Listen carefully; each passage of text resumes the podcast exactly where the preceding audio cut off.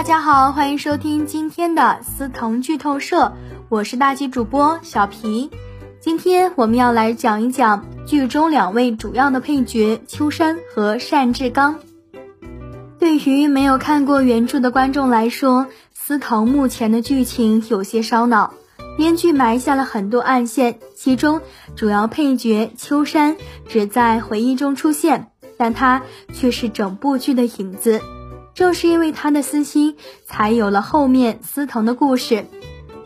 秋山出身卑微，但是心气极高。他想正式加入玄门，为了打响名声，他做了一个让人意外的计划，故意让身为一族的司藤异变，并养大司藤，然后消灭司藤。没想到，在秋山即将加入玄门的关键时刻，司藤出卖了他。并且在大庭广众之下曝光了他的计划，秋山在玄门的名声尽毁，因此对司藤怀恨在心。为了报复司藤，秋山故意让邵延宽接近司藤，并让司藤爱上他。在司藤刚生完孩子最脆弱的时候，秋山亲手杀死了司藤。然而，秋山可能不知道的是。他在一九四六年亲手杀死的只是司藤的分体白鹰，司藤本体已经在一九三九年被白鹰杀死，送去了达纳。白鹰其实从头到尾都知道秋山的计划，所以才会提前布局杀死自己的本体，然后再寻找自己将本体复活。这样，作为分体的他就有可能有复活的机会，正如白鹰计划的那样，秦放复活了司藤。司藤复活之后的第一件事情就是寻找白鹰和找秋山报仇。只可惜啊，来到苍山城之后，得知秋山已死。但是秋山真的死了吗？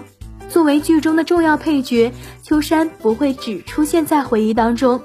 如果他没死的话，那现在在哪儿呢？其实啊，单志刚明面上是秦放的好兄弟，两个人一起开公司。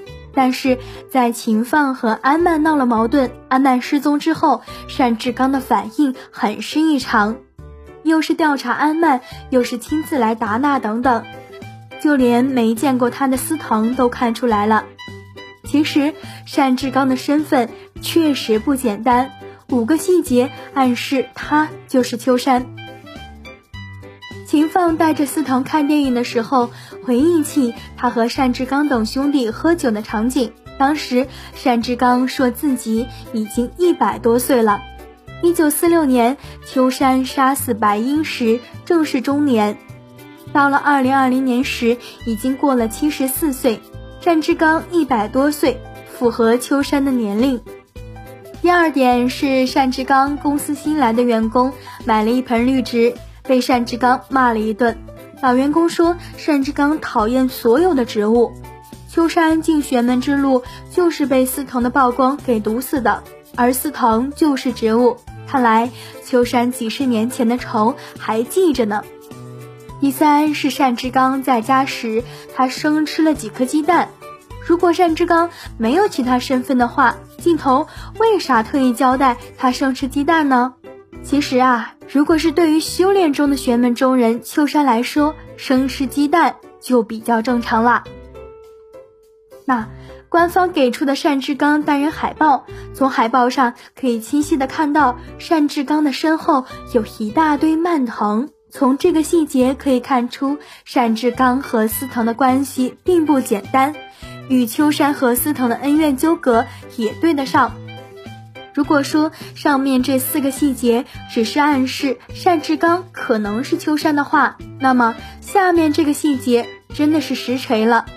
秋山用九眼天珠让司藤异化的时候，可以看到他的手上系着一根黑绳。单志刚接电话的时候，他的手里也有一条一模一样的黑绳。单志刚就是秋山。从目前来看，他和秦放走得近也是有目的的。